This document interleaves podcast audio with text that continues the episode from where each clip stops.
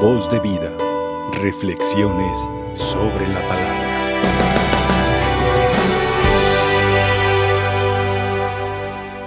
Estamos en la cuaresma.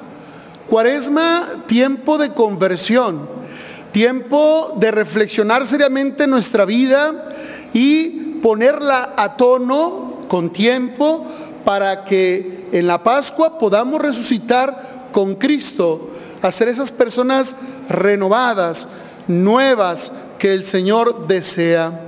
Y bueno, pues el Evangelio de hoy nos habla de algo eh, muy fuerte en nuestros tiempos, eh, que también nos llega a seducir quizás, y más por la epidemia o pandemia que tenemos de COVID, que nos ha aislado unos de otros.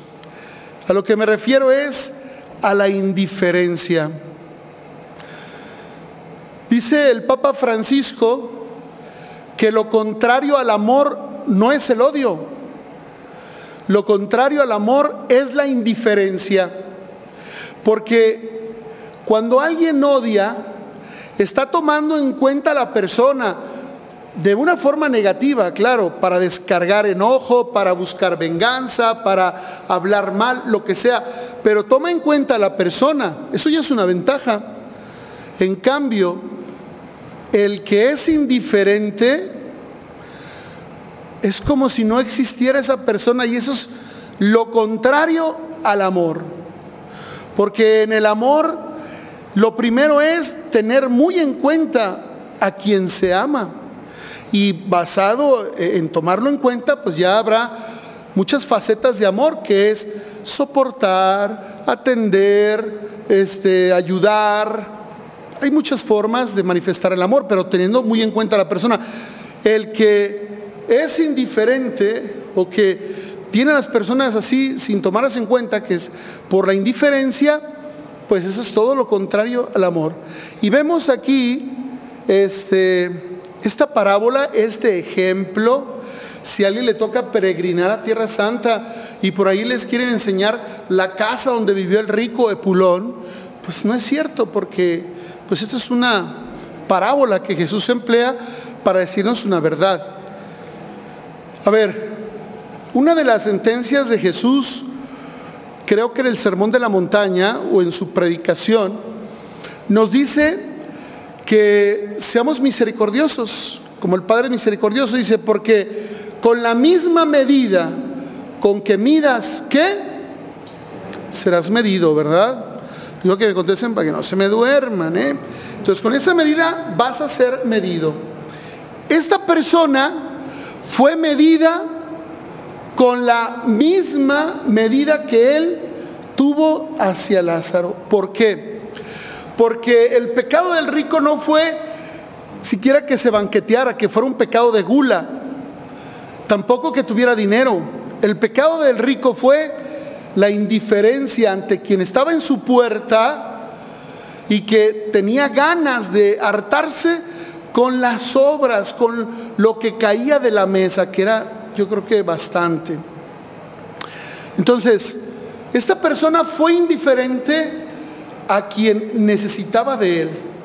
Más aún, para hacer notar más esto, dice aquí la parábola que los perros le lamían las llagas a este mendigo, a este pordiosero que estaba herido, que estaba eh, necesitado de atención. Los animales reaccionaron mejor que este que podía sin descapitalizarse. Es terrible la, ignorancia, la indiferencia al que nos necesita, terrible. Y la parábola sí lo quiere reflejar. Ahora, ¿por qué fue medido con la misma medida? Porque en la parábola conocemos el nombre, que es muy importante el nombre para el pueblo judío y general para todos, pero el pueblo judío busca el nombre porque tiene un significado y el rico no tiene nombre. O sea, Dios no se acuerda de aquel que fue indiferente ante el necesitado. No sabe su nombre, como es otra parábola donde se cierra la puerta y quieren entrar al banquete y tocan la puerta y Señor, estuvimos contigo predicando en las plazas. Y dice, les aseguro que no los conozco. Así es la retribución por si queremos seguir siendo indiferentes ante el que nos necesita. Estas son consecuencias.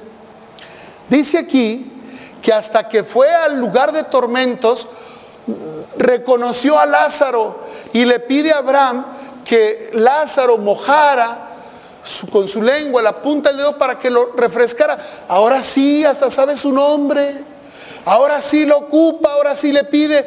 O sea, qué bárbaro. Yo creo que es el colmo del cinismo de esta persona que pudo haber ayudado en vida y que no lo hizo. Hermanos, que esta pandemia no nos haga indiferentes a los que nos necesitan.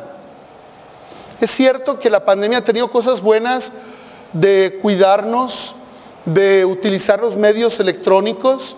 Nada menos el día de ayer me tocó a mí visitar un enfermo que no era de COVID, un enfermo que necesitaba confesión y unción. Y estaba yo atendiéndolo y escuché al padre Leonardo la bendición. Yo escuchaba, caray, ¿dónde está? No, lo tenían en un celular, porque también se transmite la bendición en la parroquia. Y digo, mira, esto lo está aprovechando mucha gente que no puede salir, gente que está eh, en circunstancias adversas. Eso es algo bueno, pero nos puede traer como algo malo, es decir, yo por no contagiarme voy a quitar todo contacto o toda posibilidad de ayuda con los que sí me necesiten. Aguas con eso. No seamos indiferentes al que nos necesita. Ese pecado hace que nos condenemos. Dice, bueno, viene la otra pregunta. ¿Qué méritos tuvo Lázaro para salvarse? No nos dice que Lázaro era una persona de muchas obras buenas, una persona que todo el mundo lo conocía por su santidad, ¿no? Esto intuye, hermanos, en esta parábola, que realmente no se ocupa mucho para salvarnos. ¿Por qué? Porque Dios nos quiere salvar. O sea, no es tan complicada la salvación viendo que este pobre, que no se salva por ser pobre, ¿eh? Eh, se va al cielo.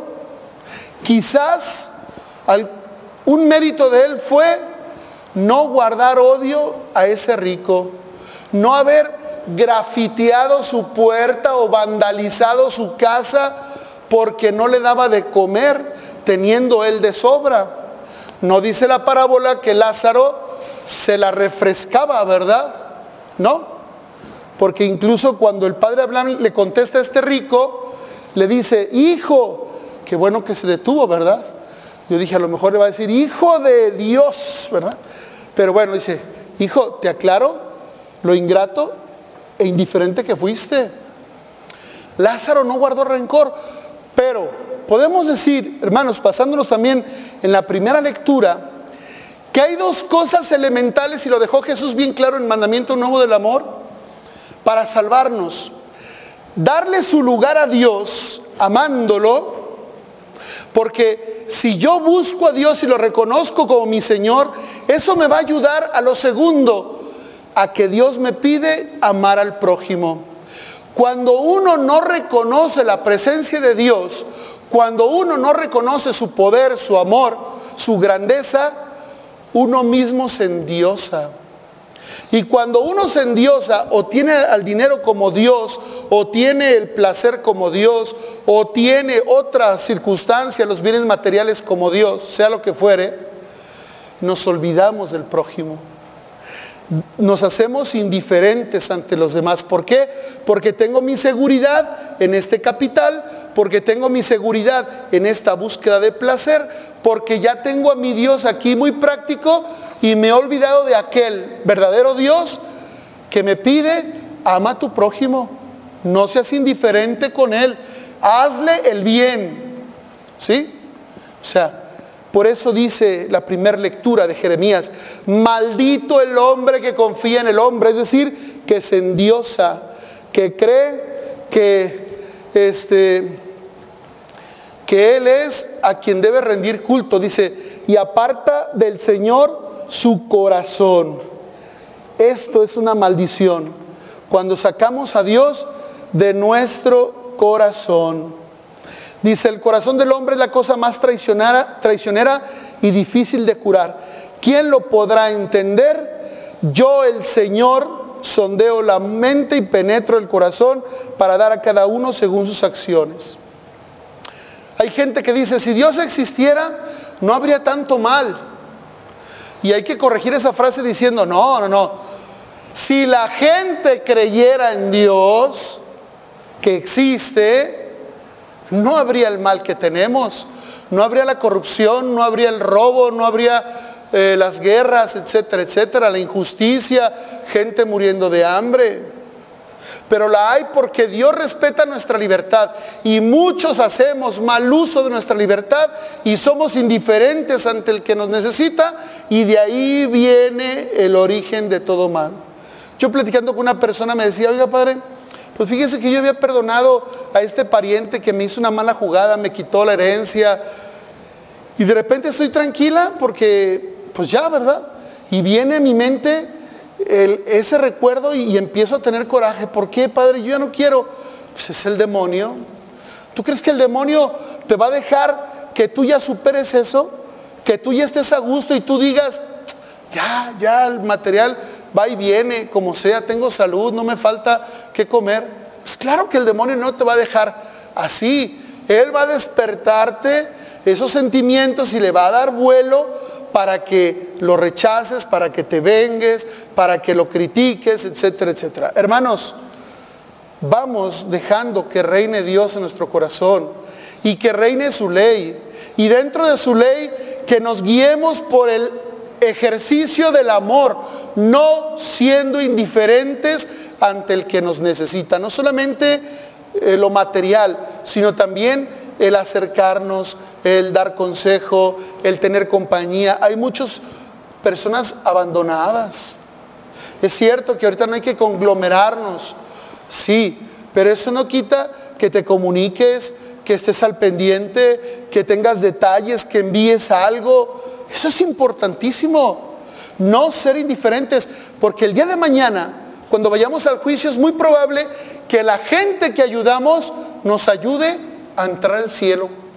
Que le diga a San Pedro, que le diga a Dios en el juicio, hey, este sí me ayudó, este no fue indiferente. Ah, puntos buenos, órale para arriba. Hermanos, hay que ponernos las pilas, ¿eh? Que así sea. Voz de vida. Reflexiones sobre la palabra.